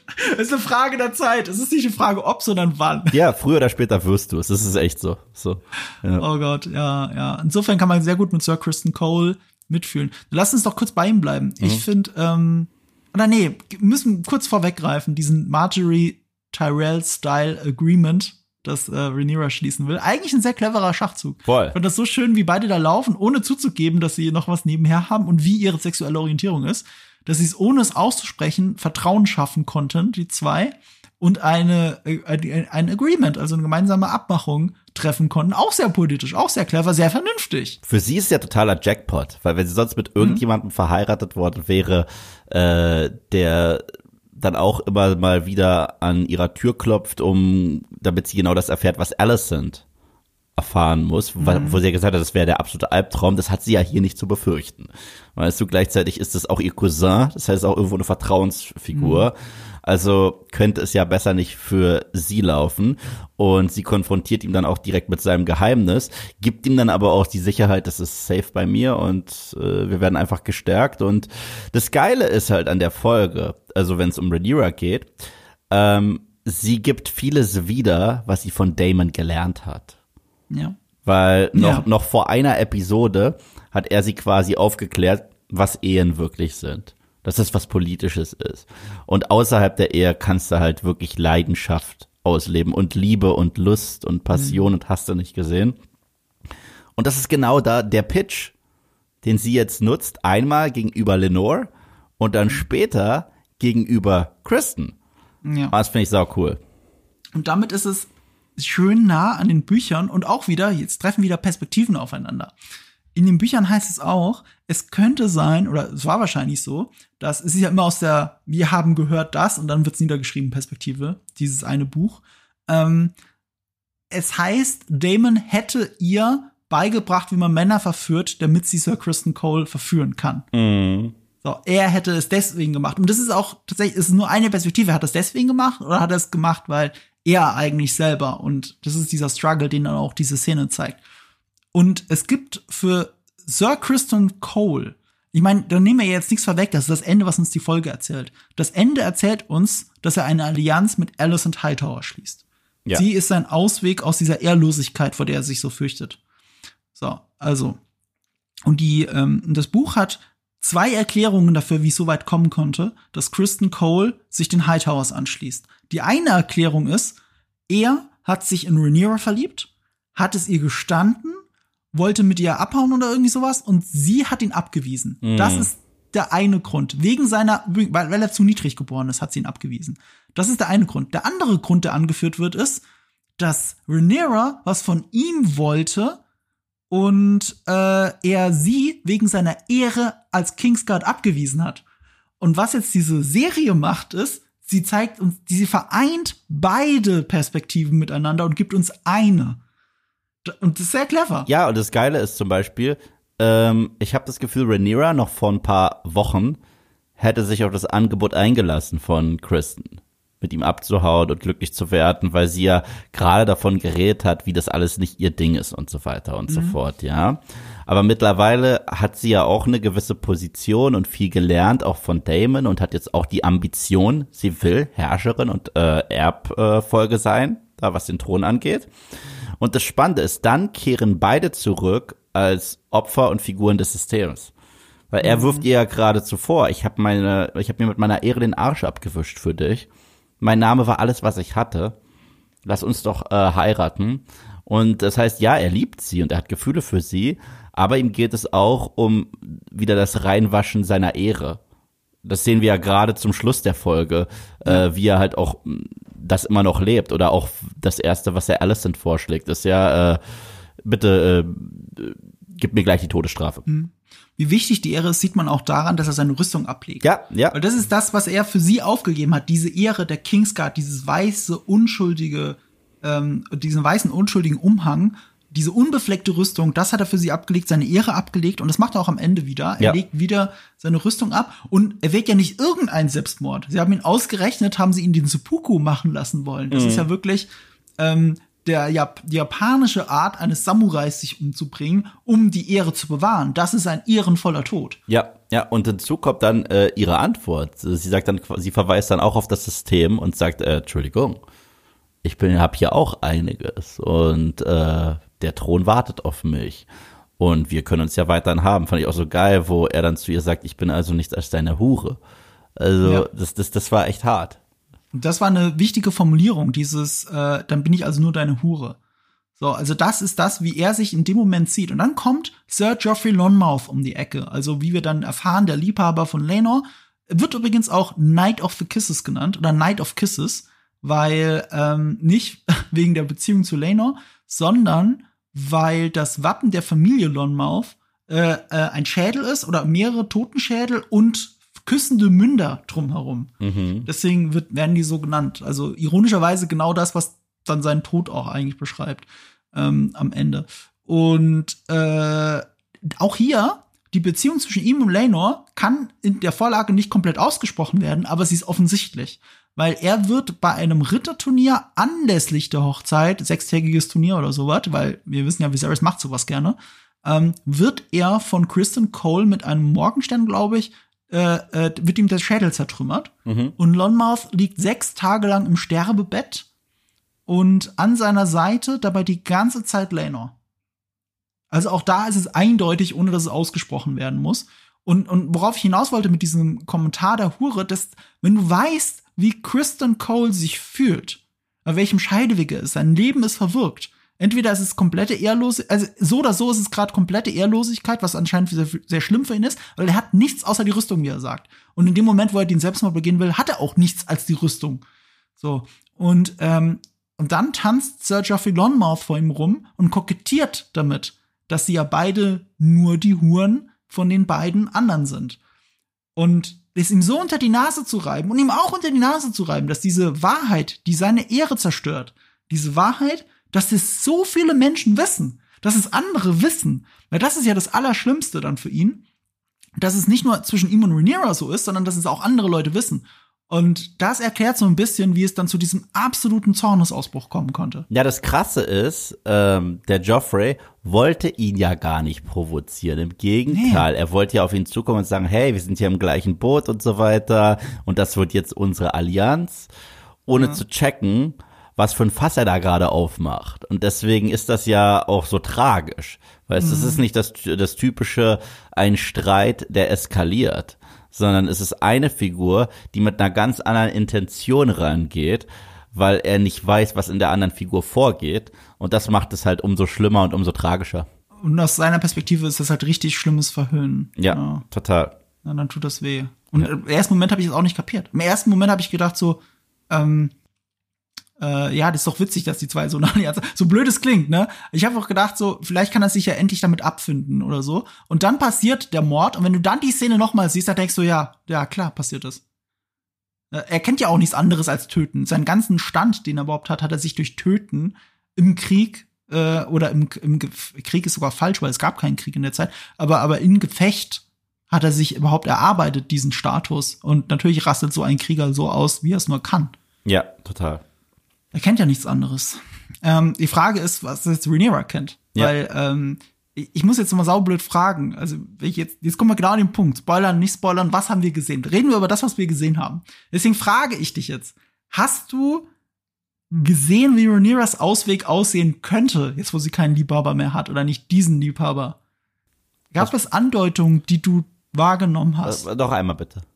Hast du eine Ahnung, wer der nächste Liebhaber sein könnte? Für Rhaenyra. Weil Rhaenyra ist offensichtlich ein leidenschaftlicher Mensch. Also es deutet ja alles darauf hin, dass es Damon tatsächlich ist, aber das ist ja mehr als Liebhaber, weil Das war ja das Krasse. Trotz allem ist es ja ihr Arrangement gewesen. Sie macht es Lenore noch schmackhaft, ne? Aber auf der Hochzeit provoziert sie und fordert ja gerade zu Damon heraus, nimm mich doch. Du willst es doch. Noch bin ich nicht verheiratet. Wir haben noch paar Stunden. Und äh, das und es hört sich auch nicht an wie ein Bluff.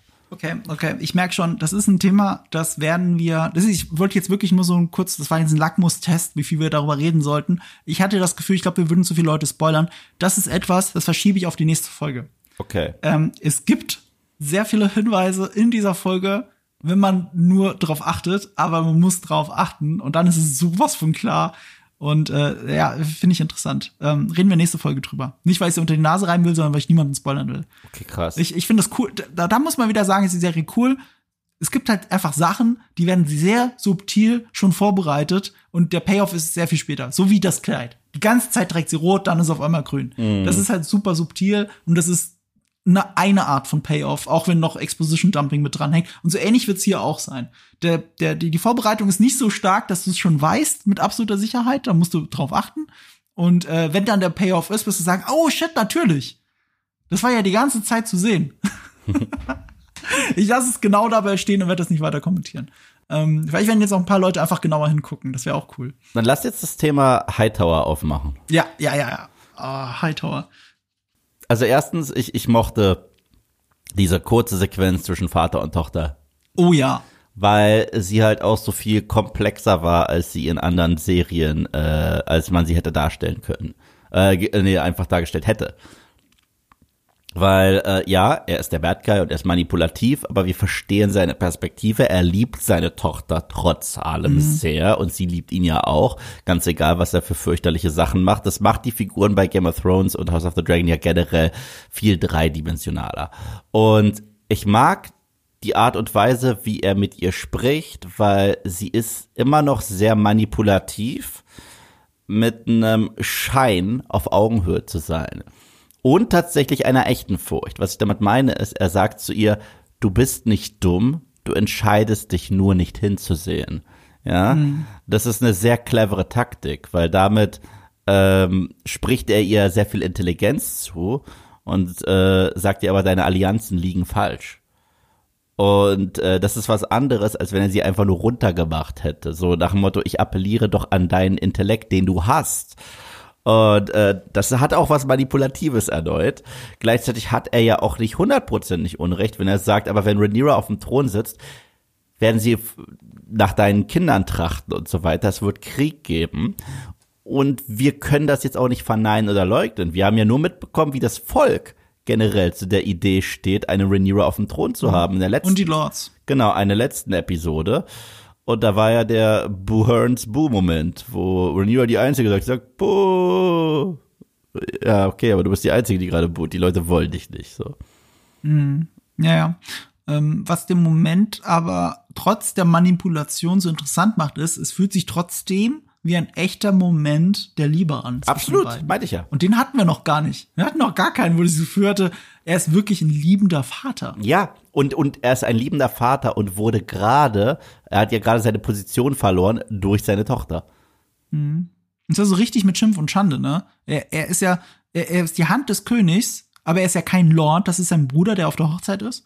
Und er hat kein Gefolge. Ja. Er steigt im Regen auf ein Pferd und reitet davon. Ja. Da gibt's kein Gefolge, kein, kein Hof, den er dabei hat. Denk nur mal an Ned Stark, der eine kleine äh, äh, nordische Armee mitgebracht hat nach King's Landing, die erstmal ermordet werden musste. Er hat ein ganzes Gefolge, er nicht. Ja. Und das ist halt das Krasse. Das ist der Moment, äh, äh, in dem er besiegt wurde. Mhm. Und es wirkt halt auch nicht so wie, wie bei Littlefinger zum Beispiel. Weißt du, als Littlefinger vor Gericht gestellt wurde von Sansa und auf die Knie gegangen ist und gesagt, Sansa, ich flehe dich an, war das eine weitere ganz klare Manipulation, also es ist ein Versuch und da hat halt nichts mehr gezogen. Aber wenn er seine Tochter in den Arm nimmt und ihr auch sagt, ich mache mir Sorgen um dich und um die Zukunft und was passieren wird, wenn Rhaenyra auf dem Thron ist, ich kauf ihm das ab. Hat er trotzdem seine eigenen Motivationen und möchte sich da reinwieseln in diesen Thron? Absolut. Aber ich kauf ihm das halt absolut ab und sie kauft ihm das halt auch ab und die beiden lieben sich und deswegen ist es ja umso trauriger, dass äh, durch diese Szene wird Alicent jetzt auch auf den Pfad gebracht, der sie auch zu einer mhm. Figur macht in diesem äh, Schachspiel. Äh, das war sie bis jetzt noch nicht. Diese Episode macht sie dazu, weil bis dato lag halt trotzdem ihre Loyalität bei ihrer, bei ihrem König, bei ihrem Mann mhm. Und halt auch bei ihrer äh, besten Freundin. Die würde mich ja nie anlügen, mhm. was dann das Gespräch zwischen ihr und äh, Kristen doch so köstlicher macht. Mhm. Und Lüge ist ein gutes Stichwort, weil es ist eine Lüge, die alle erst dahin führt. Mhm. Ähm, sie sitzt, sie steht ja im Godswood und es ist ja ein Ort, an dem sie ja sehr oft ist. Mhm. Der Godswood hat äh, diese mythologische Eigenschaft oder die sagenumwobene Eigenschaft, dass Menschen da drin nicht lügen könnten, weil die Götter das ja immer direkt durchschauen. Anscheinend ist ihr das sehr wichtig. Und sie war im Godswood, als sie mit Rhaenyra geredet hat und Rhaenyra ihr ins Gesicht gelogen hat, dass zwischen ihr und Damon gar nichts war. Damon hätte sie nicht mal angefasst. Sie hat sich natürlich sehr die Wahrheit zurechtgebogen, aber sie hat de facto sie angelogen. Sie hat Alicent ins Gesicht gelogen in dem Godswood. Und das ist etwas, womit sie nicht umgehen kann. Und bis dahin vermutet sie das ja nur weil ihr Vater sie anschubst in die Richtung, du musst hinsehen, du musst hinsehen. Und sie steht dann da am Godswood vor dem Baum und dann kommt eine Lüge, nämlich Larry Strong, der äh, Clubfoot, der neue Littlefinger, steht da und bewundert diese Pflanze. Und er sagt, diese Pflanze, äh, wie hat er es genannt, Outsider among Natives. Mhm. Also eine Fremde äh, unter, inner, äh, ähm, unter all den Eingeborenen. Weil das ist sie ja im Prinzip. Sie als Hightower ist in Wirklichkeit, auch wenn es angeheiratet ist, immer noch keine Targaryen. Ähm, und sie ist die Fremde unter all diesen Intrigen, Machtspielen, mit denen sie eigentlich nichts zu tun haben will. Sie ist die Fremde, die auch dort ist.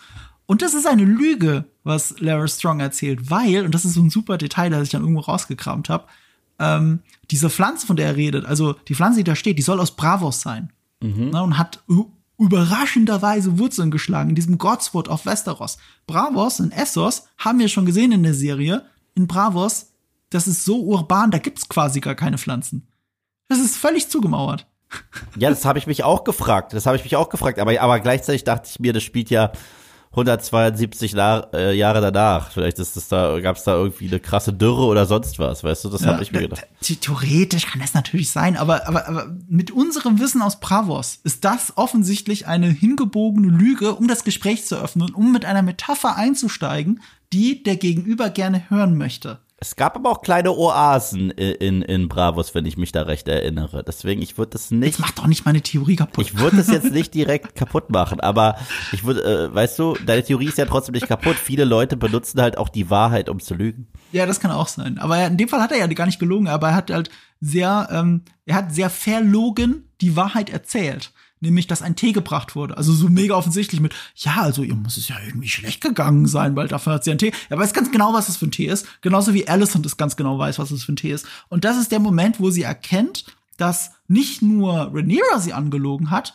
weil wenn Viserys den Tee hat schicken lassen, weiß Viserys, dass Rhaenyra was hatte mit irgendjemandem. Also sie dachten Damon, aber äh, Viserys wusste es, ihr eigener Ehemann wusste es. Und das ist der Moment, wo ihr jedes Vertrauen, das sie vielleicht auch in Viserys hatte, auch gebrochen ist. Ja, und nicht nur das, das ist der Moment, wo sie tatsächlich zum Outsider among Natives wird. Ja, stimmt. Eigentlich schubst sie das in die Richtung. Mit dieser Erkenntnis ist sie halt wirklich, sie ist ein Outsider. Sie, äh, ihr werden Informationen mhm. äh, verheimlicht, was ich da umso geiler finde, dass sie dann später äh, äh, Rhaenyra begrüßt als Stepdaughter. Mhm. Und inszenatorisch wird diese Trennung von Viserys auch sehr geil aufgegriffen in dieser Folge, weil die zwei sich zum ersten Mal wiedersehen in dem Moment, wo sie durch die Tür tritt in dem grünen Kleid. Ja. Sie war die ganze Zeit nicht da. Und er fragt ja sogar nach ihr. Er lässt nach ihr schicken, während er in dieser Badewanne ist. Und in der Folge davor hat sie ihn noch in dieser Badewanne gepflegt. Mhm. Und sie war die Einzige, die ihn gut pflegen konnte. Und da auch das ist weg. Sie, sie distanziert sich ganz bewusst von ihm. Die, die Folge trennt die beiden so lange bis zu diesem Aufeinandertreffen in dem grünen Kleid, was de facto eine Kriegserklärung an das Haus Targaryen ist. Absolut. Das ist sehr schöne, sehr schön inszeniert einfach. Ja. Ja. Wollen wir zur äh, Kristen Allison-Szene kommen? Denn die ist großartig. Äh, du meinst die Soap Opera Plot Convenience Szene? Ja, Okay. Ich, finde sie super. Also, also sie ist zwar soapig geschrieben, aber gleichzeitig passt es zu ihm. Weißt du? Ja, das stimmt, weil es liegt auf seinem Herzen. Er will es loswerden. Sehr viele Leute sagen, oh, wie blöd, wie blöd, wie blöd. Aber sorry, du weißt selber, wie es ist, wenn du jetzt gerade äh, Herzschmerz hast, was er hat, mhm. und gleichzeitig dein ganzes Leben sich um deine Ehre dreht, was es bei ihm tut, ja. Und dann kommt deine Königin auch noch zu dir und konfrontiert dich mit dem Gerücht bezüglich der Liebe deines Lebens. Und man darf nicht vergessen, äh, Sir Kristen weiß nichts von der Damon-Nummer. Das ist für ihn ja, mhm. es ist ja in der gleichen Nacht passiert, das mit Damon mhm. und das mit ihm. Das heißt, wenn dann sowas erwähnt wird, weiß er, oh, fuck, sie meint mich und das ist gerade ein Thema, das mich doppelt und dreifach beschäftigt. Und denkt er, ja, wenigstens spricht mich mal jemand drauf an und äh, dann blubbert ja alles aus ihm heraus und das sind Informationen, mit denen Allison überhaupt nicht gerechnet hätte. Und zwar, er spricht null über Damon und Rhaenyra, sondern er sagt, ja, okay, äh, sie und ich, wir, wir haben es getan, meine Güte, und ich weiß, äh, erhäng mich, mach mich tot, bitte folter mich nicht und ich will Absolution. Mhm. Ich, und wie die beiden das spielen, phänomenal. Ja, das Ding ist halt, alle machen jetzt drüber lustig, weil es ist ja dumm, dass er das gemacht hat. Aber das Ding ist halt, es geht ja nicht darum, dass jeder Mensch immer absolut schlau handelt. Er sitzt da und er will es sagen. Er hat niemanden, mit dem er drüber reden kann. Die einzige Person, mit der er drüber reden konnte, war Rhaenyra und die hat ihn verstoßen. Von ihr fühlt er sich verraten und, und dass er einen Todeswunsch entwickelt hat, sehen wir ja am Ende der Folge. Ja, ich, ich, ich, ich finde das, wie gesagt, gar nicht schlimm, weißt du? Ähm, mhm. Wenn Leute sagen, oh, das war so dumm. Ich so, es war nicht dumm geschrieben es war passend zu dem Charakter. Weißt du, und das ist halt immer äh, der, den Unterschied, den ich mache auch in meinen Reviews, weißt du? Mhm. Wenn sich ein Charakter passend äh, ver verhält, so wie er generell geschrieben ist, dann ist es nicht dumm geschrieben, dann ist der Charakter vielleicht im Gesamten eher ein bisschen einfältig, aber das ist ja konsistent. Um jetzt ein Beispiel äh, zu bringen ähm, aus Game of Thrones, wo es für mich inkonsistent war, ja, war, als Tyrion auf die brillante Idee kam, dass sich alle in der Krypta verstecken, obwohl er wusste, dass die Armee der Untoten angreift, die alle Untoten wiederbeleben können. Ich so, Tyrion wurde uns immer präsentiert als eine der intelligentesten Figuren der Serie. Das ist doof. Und es hat ja selber hier der Schauspieler Peter Dinklage noch mal gesagt, so, hä? Das war nicht so clever geschrieben, weil es nicht zur Figur passt. Ich hatte generell, und damit will ich das Thema auch beenden, äh, Varys und Tyrion wurden irgendwie in der letzten Staffel so geschrieben, als wenn man Tyrion so schreibt wie Varys und Varys so schreibt wie Tyrion. Was ich damit meine, ist, wenn es um die Danny-Frage ging, sagt Tyrion, ja, aber ich muss an sie glauben und ich muss ans Realm glauben. Und Varys sagt, nein, sie ist sehr gefährlich und vielleicht sollte man sie stürzen. Und ich, eigentlich müsste man die Dialoge von euch tauschen du bist derjenige, der immer ans Realm glaubt, seitdem ich dich kenne, und du bist derjenige, der sagt, ja, zu viel Macht und korrumpiert und so weiter, und ich lebe in meiner eigenen Familie schon. So. Weißt du, was ich meine?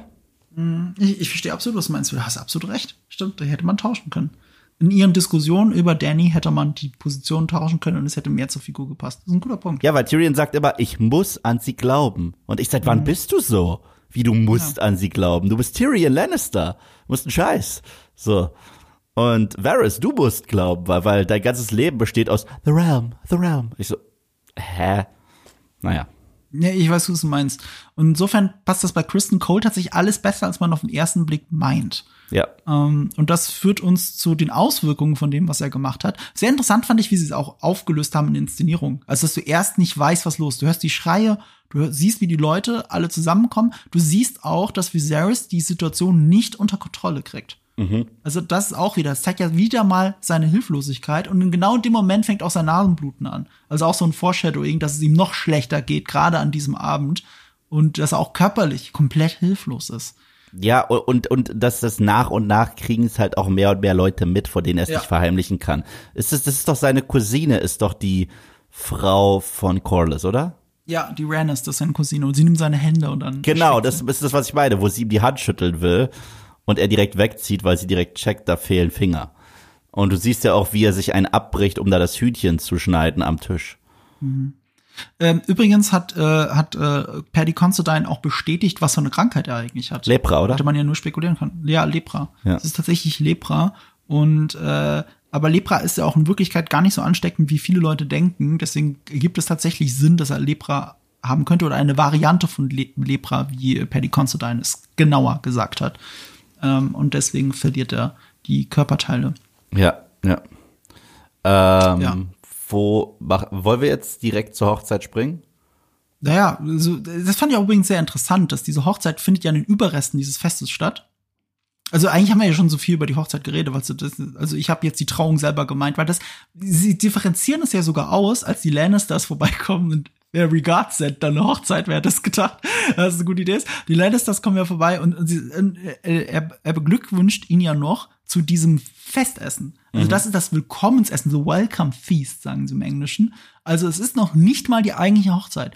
Und die Tatsache, dass dann die Trauung stattfindet später am Abend in diesen Überresten dieses Festes, die aber dann sehr intim ist, ist für mich ein Zeichen dessen, dass sie das vorverlegt haben, weil der Vorfall passiert ist. Absolut, absolut. Äh, das, das ist ja nicht nur ein Zeichen, das, das deutest du nicht nur so, das wird in der Episode klar, weil äh, Viserys selber davon spricht, dass die jetzt mehrere Festlichkeiten noch haben. So, mhm. die werden jetzt irgendwie sieben Tage lang durchpartien äh, und so weiter. Das macht er ja eh immer, wenn er auf unangenehme Tatsachen angesprochen wird. Sagt er, äh, lieber feiern, lieber essen, lieber, lieber reiten, lieber jagen und so weiter. Aber hier bleibt ihm nichts anderes übrig. Und deswegen haben wir da eine Trauerstimmung bei der tatsächlichen Trauung. Und äh, das ist, wirkt ja eher wie eine Beerdigung, wenn die beiden sich da das Ja-Wort geben, was es ja auch ja. in gewisser Hinsicht ist. Und es ist ja auch, oh, ist so schlimm. Und auch wieder eine Parallelmontage mit Cole, der sich umbringen will. Ja, ja, es ist eine Doppelt- und Dreifach-Beerdigung. Aber ich fand alles geil. Also das für mich, diese Szene mit dieser Feier, nennen wir es Hochzeitsfeier, mhm. war für mich Peak Theater. Es war großartig. Erstens, ähm, als äh, Viserys anfängt, da die Rede zu halten, wie wichtig das ist, diese beiden Häuser zu ver, äh, mhm. verbünden und so weiter und so fort, wird er ja auch unterbrochen von Damon. Okay? Dass Damon überhaupt reinkommt, habe ich mich gefragt. Das spricht auch wieder dafür, wie inkonsequent Viserys ist, weil der hat ihn auch eigentlich verbannt in der letzten Folge. oh, ja. Weißt du, woran ich die ganze Zeit denken muss? Das ist das Meme, das ich dir geschickt habe mit Simpsons. Das ist so gut. Ich schneide das in mein Video rein, ich sag's dir, ich schneide es in mein Video rein, wie Mo, diese berühmte Stelle, wie Mo Barney immer rauswirft und er kommt in die Bar und er schmeißt sie wieder raus und er kommt wieder rein. Ja. Ich liebe es. Und ich liebe diese Stelle aus äh, SpongeBob Schwammkopf, dass der eine Fisch immer so, so die Tür einfach super reinstolziert, einfach in den Burgerladen und Burger will. genau, das ist Damon Targaryen für mich in dieser Serie. Er wird immer verbannt und eine Folge später kommt er einfach reinstolziert. Ja, und, und mit einem fetten Grinsen komplett selbstsicher. Der so ist mir scheißegal, was ihr hier über mich sagt. Fand ich dann geil, wie er direkt dann mit äh, diesem Royce Cousin konfrontiert mhm. wird und ihm auch sagt, ja, oh, ganz traurig, was passiert ist. By the way, äh, wie viel schuldet ihr mir? Äh, wie sieht mein Erbe aus? Es war auch perfekt auf ihn zugeschrieben. Und da merkst du schon das erste Mal, dass Viserys guckt und sagt, oh Gott, ich bin hier wirklich wieder äh, auf einem Scherbehaufen und hier bricht alles gerade auseinander und dabei sollte es halt eigentlich nur unsere Häuser stärken. Scheiße, wieso kann ich dich nicht wirklich verbannen? Okay, machen wir weiter mit der Rede. Zack, kommt Alicent rein. So geil. Du konntest ja wirklich eine Nadel hören, die man fallen lässt. So eine Stille war da im Raum. Großartig. Und das ist halt auch mhm. der Punkt, selbst wenn es nicht, das ist das, was ich meine mit dieser, äh, mit diesem Expositionsdumping. Haben wir nicht gebraucht, weil ein anderer Satz war für mich viel spannender. Und zwar, sie kommt rein in ihrem grünen Kleid, ja, das äh, sticht ins Auge, die Farbe, aber Jemand schüttelt ihre Hand und sagt, ganz Old Town steht hinter dir. Das sagt jemand zu ihr, mhm. okay? Und die sagen bewusst hinter dir. Die sagen nicht hinter dem Reich, die sagen nicht hinter Viserys, die sagen hinter dir. Und ich so, wow, das, das sind bei mir die Alarmglocken mhm. angegangen, weil diese ganzen anderen Sachen, die kamen dann danach und so weiter und das brauche ich auch alles nicht, aber ich so, bildet sich hier eine neue Allianz? Ist das jetzt The Return? Mhm. Äh, ist es The Hightower Strike Back? Was mhm. ist das? Ja. Und hat es was mit der Farbe Grün zu tun? Mhm. Ich fand auch in der Bildsprache sehr geil, wie Damon dann da sitzt an diesem Tisch und Alicent kommt ja dazu. Und wenn du, und die haben sehr oft diese Einstellung drin, dass die Kamera das dann sehr weit äh, aufgenommen hat und dann hast du einfach eins zu eins das letzte Abendmahl von Da Vinci. Mhm. Es ist einfach das letzte Abendmahl. Also auch so ein Indikator für deine Vermutung zuerst, dass Viserys stirbt, natürlich. Ja. Aber in der Mitte sitzt ja auch eigentlich nicht Viserys, sondern es ist Rhaenyra. Ja. Also an Jesu Stelle, wenn du so möchtest. Aber, aber es ist einfach ein sehr schönes Gleichnis, weil auch an dem Tisch im letzten Abendmahl sitzt ja mindestens ein Verräter und sitzen auch Jünger, die sich auch zerstreiten. Ja. So, und, und genau das hast du halt hier. Ja. Die haben das Bild sogar extra eingerahmt, damit das nach oben nicht so hoch geht, sondern wirklich so eng bleibt. Sie haben da diese Federn oder was das war, so über dem Tisch noch, dass das Bild wirklich schmaler wird, damit das auch aussieht wie das letzte Abendmahl. Also das ist wirklich gar kein Zufall. Das ist ganz bewusst diese symmetrische Aufteilung. Ja, ja. Ich fand, ich fand es einfach nur wundervoll. Und dann äh, mochte ich auch diese Szene, das war eine der stärksten, wo sich Damon auf die Tanzfläche wagt und direkt mhm. wieder intim eigentlich wird mit Rhaenyra und sie ins Altvalyrische übergehen und sie ihn ja quasi provoziert. Ja, nimm mich doch mhm. zur Frau, mach doch jetzt dein Ding. Und da bleibt ja auch äh, Viserys dann das Essen mhm. im Hals stecken, wenn er das sieht und ist auch so geil gefilmt, dass er ja wirklich durch die Menge gucken muss und er muss ja an Leuten vorbeischauen, so fuck, warte, küssen die sich da, was passiert da gerade? Fand ich geil. Ja, und Rhaenyra ist nicht die einzige Person, mit der er intim wird, in Anführungsstrichen, äh, bei diesem Tanz. Also, ich weiß nicht, ob du darauf geachtet Wir reden in der nächsten Folge drüber. Das ist wirklich Allianzen. Hier wurden sehr viele Allianzen geschmiedet. Mhm. Und wir werden den Payoff in der nächsten Folge kriegen, ohne zu viel zu verraten. So wie ein Payoff, der sich wirklich da auch komplett durchzieht. Der letzte Shot in dieser Folge ist diese Ratte an dem Blut, die yeah. an dem Blut labt von Joffrey. Das und das ist so geil, halt dieses Foreshadowing viel länger aufgebaut wurde, als es mir zuerst aufgefallen ist. Gut, in der Folge davor, ah ja, da ist ja die Ratte. Mhm, interessant. Wir haben ja auch drüber geredet, ne? Was kann das alles bedeuten? Du hast ja so schön gesagt, die Ratte lauert eher auf Viserys. Und ich habe das eher so interpretiert, dass Alicent gerade eine Ratte sieht und dran denken muss, dass diese Ratte gerade freier ist als sie selbst. Mhm. Ich glaube, beides ist richtig, aber auf jeden Fall ist deine Interpretation mit Viserys auf jeden Fall gemeint, mitgemeint. Ah, bin ich geil. Und nicht nur deswegen, weil das ist nicht das erste Mal, dass wir eine Ratte in dieser Serie sehen. Weißt du, wann wir das erste Mal eine Ratte gesehen haben in dieser Serie? Mhm. Erste Folge, als Viserys in den Katakomben oder in dem Krematorium oder was auch immer, das ist Mausoleum, von diesem Drachen, von Belerion, von seinem Drachen, von dem ältesten und größten Drachen, der je existiert hat, der gestorben ist und sein Reiter war sogar Viserys er hat sich danach nie einen anderen Drachen genommen. Er betet stattdessen ja immer noch zu diesen alten Gebeinen. Und in diesen Gebeinen, damit fängt die Szene an, eine Nahaufnahme von einer Ratte auf diesem Schädel. Ja. Das Foreshadowing. Weil die Ratten nagen bereits an seinem Vermächtnis, schon die ganze Zeit. Genau, genau, genau, genau. Und, und das ist auch diese verlorene Macht überhaupt. Absolut. Ja, immer wenn die Ratten kommt, verliert er Macht. Der Moment, wo die Ratte da ist, wenn Alicent neben ihrem Bett liegt, ist ein Moment, in dem Alicent noch, sich noch mehr von ihm entfremdet. Mhm. also auch verlorene Macht ist. Und in dem Moment, wo er zusammensackt, hat er endgültig seine Macht eigentlich verloren, auch wenn er noch auf dem Thron sitzt. Ja. Und die Ratte labt sich an dem Blut. Auch wenn es nicht seins ist. Ja, ja total.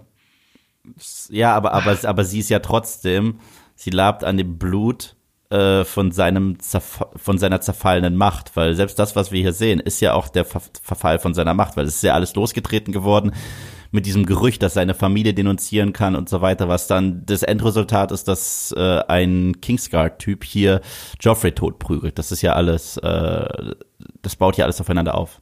Und was mir fast noch mehr wehtut als das, was wir gesehen haben, ist halt, was wir nicht mehr sehen werden. Äh, wir haben zum letzten Mal Billy Alcock gesehen als ähm, Rhaenyra Targaryen. Wir mhm. haben das letzte Mal Emily Carey als ähm, ähm, Alice und Hightower gesehen. Mhm. Und wir haben fast alle Velaryons zum letzten Mal gesehen. Also nicht das, äh, nicht Lord Corlys und Rhaenys, die nicht, aber die Kinder. Die ja. werden alle jetzt einen zehn Jahres Zeitsprung machen in der sechsten Folge. Das ist kein Geheimnis, Teaser gibt's schon. Es war aber auch anders schon lange angekündigt, dass das die letzte Folge mit all diesen Darstellern ist. Und es tut mir schon ein bisschen weh, weil jetzt bin ich wirklich an einem Punkt gewesen, wo ich mich mit allen, also wo ich wirklich alle toll finde und ich so gerne mehr von allen gesehen hätte. Also selbst Lenor, der so wenig Screentime hatte. Weißt du, dass der mal seinen äh, Onkel gedisst hat mit äh, Lord of Complaints, Master of Complaints, mhm. werde ich vergessen. Und wie er schreiend, zu schreiend und heulend vor der Leiche von Joffrey liegt oder sitzt. Wow, das sind Sachen, die werde ich nicht vergessen. Und danach noch das Ja-Wort sagen muss. Ja. Das ist halt noch ekliger, weißt du, zwei Sekunden später muss er dann äh, auch noch die Ehe antreten und ja. äh, eine Fake-Liebe da äh, vorheucheln. Dabei weiß er ja noch nicht mal, dass äh, Rhaenyra teilweise mit dran schuld ist und so weiter. Ihm wurde es ja gerade erst so gesteckt und so weiter. Das heißt, er muss jetzt auch andere Gefühle für sie auch noch haben. Ich meine, es kann passieren. Ja, aber er weiß, dass es ihr Liebhaber war. Er weiß, dass es ihr Liebhaber war, aber er weiß ja nicht, was so dazu alles geführt hat und so weiter. Das heißt, er muss ihr jetzt das Ja-Wort geben und ich glaube, ihm schießen jetzt auch ganz andere ja. Gedanken und Gefühle gegenüber seiner zukünftigen in den Kopf. Gefühle von Wut und Ablehnung. Also, ja, da ist wieder geiles Familiendrama vorprogrammiert, was in die Welt von Westeros einfach reingehört. Und ich bin gespannt, wie die neuen Darsteller das alles kompensieren werden. Ich auch. Olivia Cook, Emma Darcy, ich bin wirklich gespannt, zumal Millie Alcock und Emily Carey wirklich erst zweites gecastet wurden. Mhm. Also Emma Darcy und Olivia Cook wurden zuerst gecastet und anhand ihres Anglitzes wurden Millie Alcock und Emily Carey gecastet. Also bei gerade bei Emily Carey und äh, Olivia Cook, also bei den Hightowers, ist es wirklich ey, Mutter und Tochter oder dieselbe Person. Hätte ich, ich kann es schlecht auseinanderhalten. Mhm. Bei Millie Alcock geht's noch, weil sie eine komplett andere Nase hat als Emma Darcy, aber aber so der Blick und so, das ist schon ähnlich. Und Emma Darcy, Emma Darcys Rhaenyra ist, ist zehn Jahre später auch an einem anderen Punkt in ihrem Leben und deswegen bin ich sehr gespannt, wie die nächste Folge das aufgreifen wird. Ja, äh, es wäre auch krass, wenn sich dann herausstellt, dass alles, was wir bis dato hatten, nur ein sehr langer Prolog gewesen wäre. Weil wenn das der Fall ist, denke ich mir, das ist ja der krasseste Prolog ever. Mittlerweile sagt Rings of Power, hold my plot.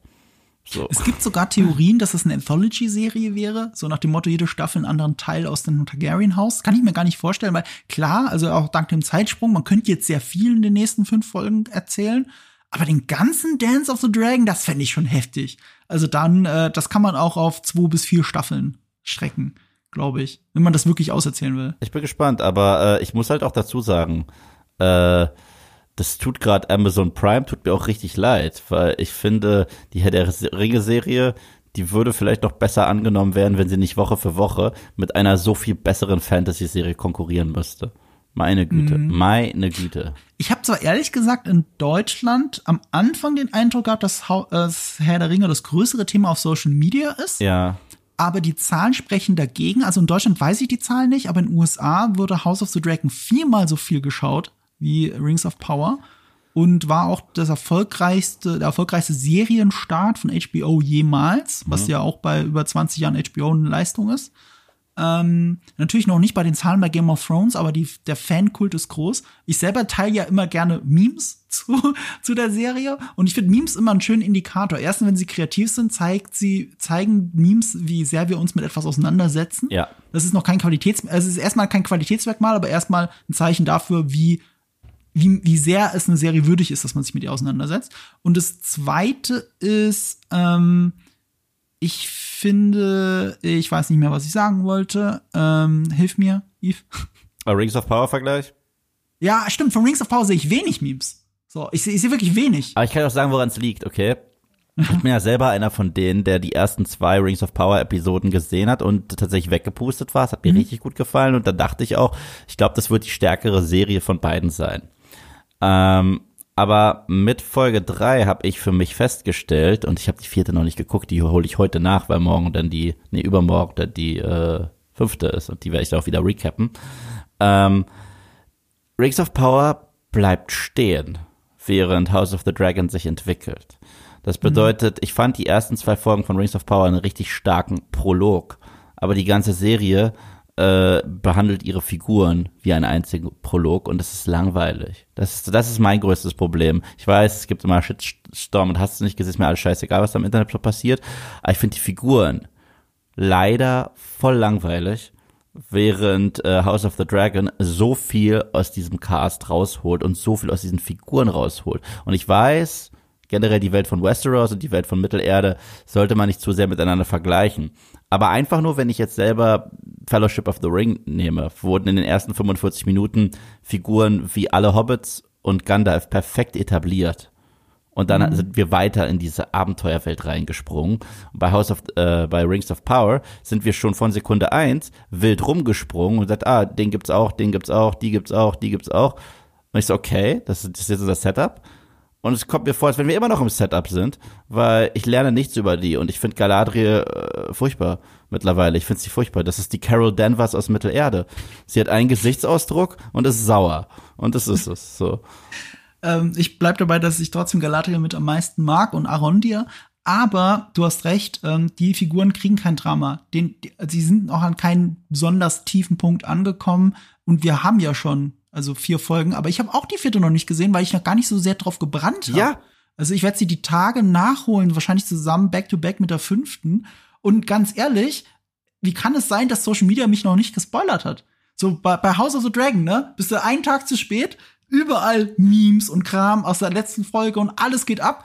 Und äh, bei Rings of Power, ich habe nicht den blassesten Schimmer, was in der letzten Folge passiert ist, weil keiner drüber redet. Aber ich gehe auch davon aus, dass halt wieder nicht viel passiert ist. Es ist halt ja. Für mich, zumindest nach drei Episoden, der Inbegriff von Style over Substance. Also es ist halt sehr pompös und sehr groß und sehr pathetisch. Aber was passiert tatsächlich? Äh, genau das. Und, so. und was passiert, das werden wir bereden. Die Frage ist, wie, ich habe ja schon angekündigt ganz am Anfang vom Podcast, dass wir drüber reden müssen. Also Sonntag, der jetzt kommt, da werden wir wahrscheinlich über die ersten drei Folgen Endor reden. Mhm. Und äh, die Woche drauf würde es sich wahrscheinlich anbieten, statt über die vierte Folge Endor zu reden, über die bis dahin drei Folgen Rings of Power zu reden, mhm. die wir ja dann bis dahin, also dann aufarbeiten könnten. Das würde eigentlich ganz gut passen. Also House of, the, äh, House of the Dragon jede Folge, jede Woche, weil das ist Gesetz bei uns. Da haben wir einfach Bock drauf, über jede Folge zu reden. Das war auch, das war auch so schön. Da hatten wir einen schönen WhatsApp-Austausch.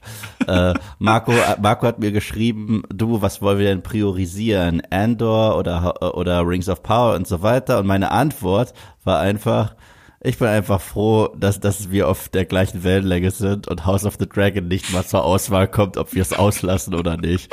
So. Das kommt nicht in Frage. Das kommt einfach nicht in Frage, weil das ist zu, das ist zu gut. So, und ja. es gibt halt auch zu viel her. Deswegen, ja, da habe ich, da habe ich auch gesagt, du, ich bin mit beidem fein. Es ist mir wirklich wurscht, solange äh, diese House of the Dragon Dinger nicht ausfallen, weil die sind halt, ja, da können wir wirklich reden. Also ich, ich hätte über die dritte Rings of Power Episode nicht viel reden können. Haben wir ja kurz gemacht, also außer Sexy Sauron. Ich bleib dabei. Sexy Sauron ist, ist Sauron. Der Twist ist, dass, dass, dass der sexy Bösewicht in Wirklichkeit Sauron ist. Ich wette das, ich, ich kann es auch im Podcast sagen, mit meinem guten Freund und Kollegen Sebastian ist eine Wette sogar am Laufen. Seit dem dieser Charakter aufgetaucht ist, okay, habe ich gesagt, das ist fucking Sauron. Und ich habe dich ja mittlerweile auch schon voll auf meine Seite gekriegt. So. Ja, ich bin auf deiner Seite. Aber ich war es ja schon nach dem ersten Satz, den er von sich gegeben hat. Ich so, lass mich raten. Du bist Sauron, ja? Und äh, ich bin so felsenfest davon überzeugt, dass ich eine Wette eingegangen bin mit Sebastian um ein Abendessen. Mhm. Und Sebastians Gegenargumentation ist, es wäre zu offensichtlich. Und meine Argumentation ist, genau deswegen wird das auch sein, weil so ist diese Show geschrieben. Ja, und nach der Podcast-Folge, wo wir zwei darüber geredet haben, über deine Theorie, hört sie nach, wenn ihr sie noch nicht gehört habt, haben mir auch sehr viele Leute geschrieben auf Social Media, also auch in Direktnachrichten. Und da war das meistgenannte Argument, dass die Person nicht Sauron ist, war tatsächlich, es wäre ja zu leicht, das wäre zu offensichtlich. okay, und dann denke ich so, aber ihr habt doch die Serie gesehen, die ist doch mega offensichtlich. Alles Ihr daran. überschätzt die Serie und gleichzeitig, ja. ich glaube halt auch bei Mittelerde, weil was uns dazu wieder einen schönen Zirkelschluss, wie Marco das immer nennt, äh, zurück zum House of the Dragon Thema bringt, die Welt von Westeros lebt davon, graue Figuren zu haben. Immer moralisch graue Figuren. Selbst ein Jon Snow hat schon gemordet. Okay? Mhm.